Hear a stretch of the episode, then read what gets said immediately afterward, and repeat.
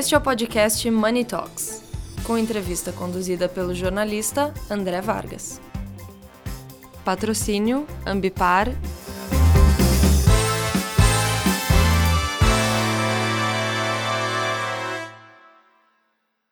Olá a todos, bom dia, boa tarde, boa noite. Eu sou André Vargas e converso agora com Carlos Pereira, o CEO da Rede Brasil do Pacto Global das Nações Unidas. É, o motivo para nossa conversa é a Cúpula dos Objetivos de Desenvolvimento Sustentável, o SDG Summit, é, na qual chefes de Estado e governo se reunirão na sede da ONU em Nova York entre 18 e 19 de setembro. É, faltando tão pouco tempo, Carlos, quais são as suas expectativas para esse encontro? André, obrigado. Primeiro, uma alegria estar aqui falando com você, falando com todo o público que eu gosto tanto da Money Report. É, olha só, com relação ao Summit, né, quando a gente fala de Summit dos ODS, Objetivo de Desenvolvimento Sustentável, só para relembrar, né, aquela agenda da ONU para 2030, na qual, então, chefes de Estado de 193 países concordaram em alcançar alguns objetivos. Né? Então, para resumir, tem uma amiga que fala, eu gosto muito, é o to-do list da humanidade. Então, a humanidade que a gente quer, sem pobreza, né? com é, equidade em todos os sentidos, é, com meio ambiente potente, é essa que tem ali, então, todos os objetivos dentro dessa agenda batidos. Tá? Então, é isso a agenda. E é claro, André, que o que a gente tem que ter clareza é que a gente vem agora. Por que tem o Summit agora? Porque a gente está exatamente na metade do caminho para 2030, 2015 e 2030, tá? E é claro que o cenário é muito ruim, né? E por que o cenário é ruim? Porque, afinal, a gente teve né, uma guerra de grandes proporções, não que a gente não tenha constantemente um número bastante significativo de guerras ao redor do mundo, mas a gente tem uma guerra de grandes proporções, a gente teve uma pandemia né, que não tinha nessa potência há 100 anos, e também, claro, todas as outras questões que a gente tem visto também, né? como, por exemplo, polarização política, que acaba dificultando bastante é, o andamento de processos, projetos, enfim, dentro dos países. Né? Então, na verdade, uma miríade de coisas. Né? Eu costumo dizer também para os amigos e amigas da, do, do Money Report né, que eu brinco que é, soltaram todos os cavaleiros do Apocalipse juntos de uma só vez e eles estão procriando, né? Então, assim, é uma desgraça em cima de desgraça. Então, é claro que as agendas elas são prejudicadas, né? Então, fome, por exemplo, antes dessa agenda, a gente tinha uma agenda que a gente chamava do milênio, um bilhão de pessoas entre 2000 e 2015. Um bilhão de pessoas saíram da extrema pobreza nessa agenda, né? Super positivo. Por isso que a gente dizia que essa agenda atual é o, a segunda parte da agenda anterior. A gente não conseguiu resolver na agenda anterior, a gente resolveria agora. No entanto, a gente está com esses vários percalços aí ao longo do caminho. Né? Então, isso que a gente tem que ter uh, em mente. Então, é claro, líderes, chefes de Estado vão se reunir aqui para, claro, é, mostrar que a agenda ela não está andando como deveria. Né? E fechei aqui para parar esse barulhinho chato. Ela tá. não está andando como. Quer, quer voltar? Pode, pode, falar, pode falar. Por favor, continue. Tá bom. E ela não quer, ela não vai andar, ela não está andando como a gente gostaria. Né? Então, é claro que o que vai se discutir aqui são mecanismos para a gente acelerar essa agenda. Tá? Na agenda anterior também, só que aí depois de 10 anos, faltando 5 para chegar ao fim da agenda, o Ban Ki-moon, então o secretário-geral da ONU, fez uma conferência similar para que a gente desse um gás nos últimos cinco anos. Agora, o atual secretário-geral, o Antônio Guterres, está fazendo na metade da agenda. Né? Então, para que a gente tente recuperar esse tempo perdido.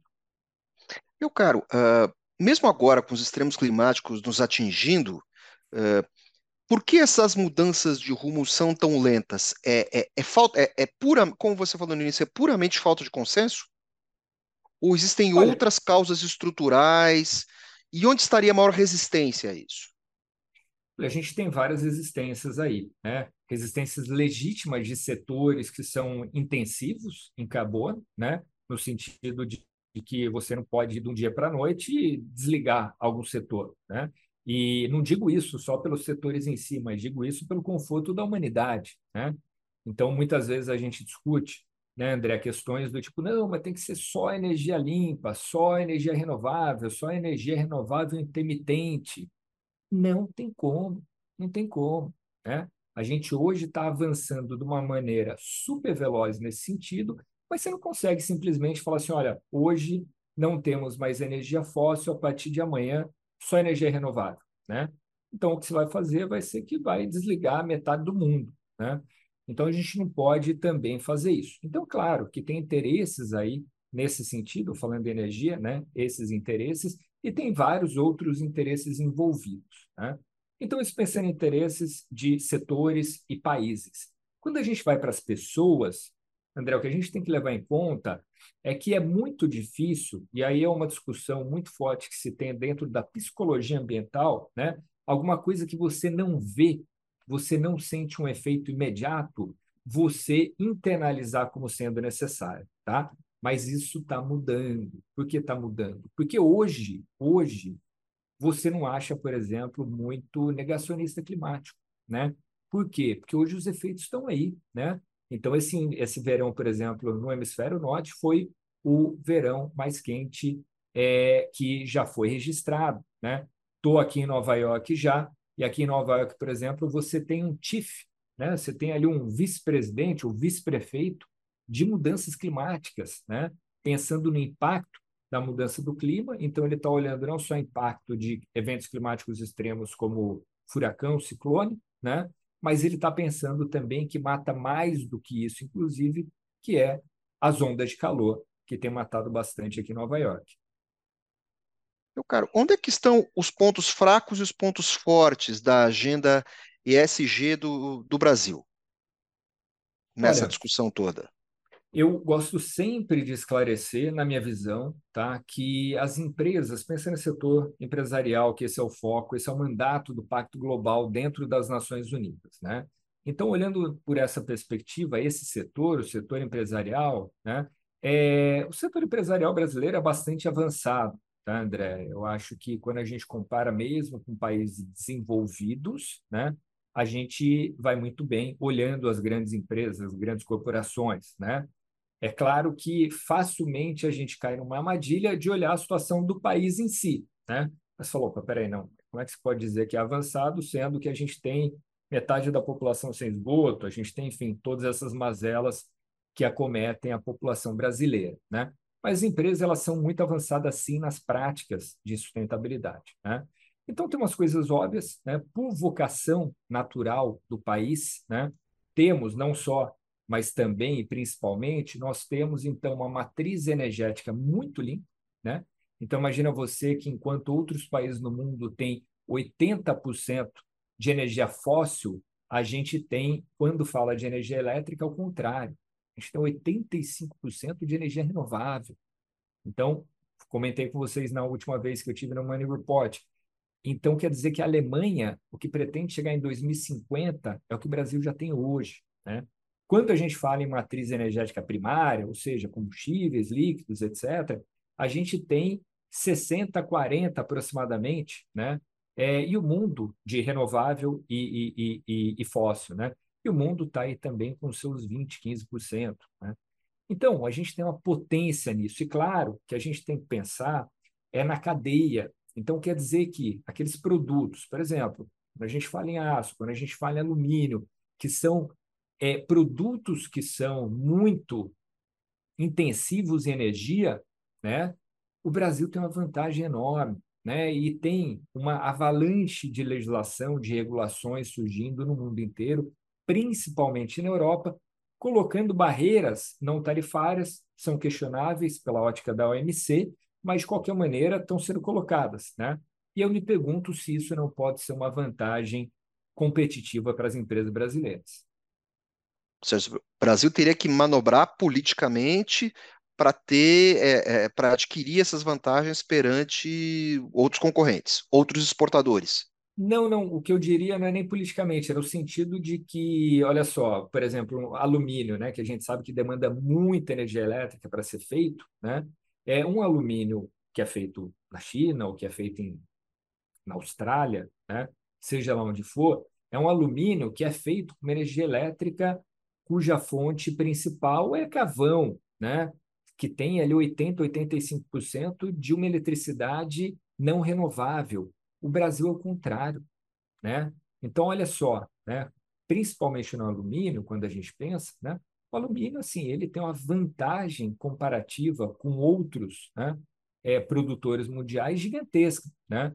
Então, é claro que tem essa questão, como eu falei, da OMC, né? como que você trabalha esse tipo de coisa como uma barreira não tarifária, o que é sempre perigoso, a gente tem que estar sempre atento à discussão, mas, ao mesmo tempo, com relação a conteúdo de carbono, se emite mais ou menos aquele produto, eu entendo que a gente tem uma vantagem muito significativa. É, meu caro, falar de sustentabilidade e recursos renováveis, é, é, basicamente, é, é, podemos dizer assim que até agora, pelo menos, é falar de energia e água limpa. Você já abordou esses temas. É, quando é que a fome, questão da fome, fome por causa de uh, desabastecimento, vai entrar para valer nessa discussão. Você comentou que nós temos chuvas intensas aqui no Brasil, ondas de calor nos Estados Unidos e na Europa. Uh, essa, esses extremos vai ter um momento que isso vai cobrar um preço sobre as safras. O que fazer? Já está cobrando, já está cobrando, André. Então, imagina, né? Por exemplo, a gente ainda está né, tá batendo recordes nas safras, mas, por exemplo, teve uma quebra de safra importante na região sul do país, né? E aí, pela seca, né, uma seca histórica ali, a população sofrendo diretamente, inclusive pela falta de água é, no Rio Grande do Sul. Né? Então, cenas que a gente, historicamente, no Brasil está habituado a ver no Nordeste, né? sertão nordestino, né? aquela aridez, a gente está vendo é, no sul do país. Né? Então, uh, o que é, é importante a gente ter em conta. Né? Essas questões, André, você disse bem, muitas vezes quando se fala em sustentabilidade, SG, seja o que for, as pessoas automaticamente atrelam a questões ambientais. Não é, não é. Conceitualmente, a gente está falando em olhar questões ambientais, sociais, governança e econômica. Né? Então, para a gente, público aqui que é de empresas, né, a gente está pensando não é nem nesse tripé, a gente está pensando nesses quatro pés. Né? E todos eles são importantes, é óbvio, uma vez que a gente é empresa, tem que dar lucro, né? senão não faz sentido. Né? É, e aí o que acontece? A gente, como empresas, mesmo empresas, para além de governos, né? para além do setor público, a empresa ela tem um papel social a cumprir. Né? Então, a empresa ela tem que ter essa clareza também, porque a população cobra cada vez mais. E aí você entra naquele ciclo. A população cobrou, né? regulador vai ficar atento, vai regular nesse sentido. Junto com isso, vem também investidores que, pensando na perenidade da empresa, vão estar preocupados dela não atender o anseio da sociedade. E aí a coisa acaba degringolando para essas empresas. Né? Então, tem que ficar muito atento a isso. Então é isso, assim, a preocupação ali com o social, ela está cada vez mais evidente, né? Agora, se me permite, numa perspectiva mais governamental, que talvez foi o que, foi o que você tenha trazido aí, é o que, que acontece? É claro que quando a gente fala, uma coisa que eu gosto sempre de lembrar, tá, André? Quando a gente fala, e eu sempre falo aí na Money Report, quando a gente fala em carbono, a gente fala em crise climática, mudança do clima, Aí, pessoal, opa, crédito de carbono, vou ganhar dinheiro com isso. Calma, calma, né? Tem um dinheiro aí? Tem um dinheiro aí. Né? A gente tem que se preparar para é, aproveitar dessa oportunidade? Tem. Só que, André, dentro dessa discussão, tem muitos riscos que eles precisam ser muito bem estudados e endereçados. Muitos riscos que precisam ser cuidados e endereçados. Você não precisa ser uma empresa de base agrícola. Tá? A gente lembra, aí o contrário, no sul do país, no início do ano, não de seca, mas de chuva, como você bem disse, a gente lembra que teve interrupção de produção porque insumos não conseguiam chegar. E as empresas não conseguiam né, enviar os seus, os seus produtos também por conta disso, né? por conta de que a logística ela tinha sido, então, é é, é, é, é, teve uma disrupção. Então, por isso que necessariamente quando a gente pensa qualquer coisa ambiental, a gente tem que pensar no todo. Né? Então, qual o efeito que vai ter naquela população, positivo ou negativo? Qual o efeito que vai ter na minha empresa, positivo e negativo?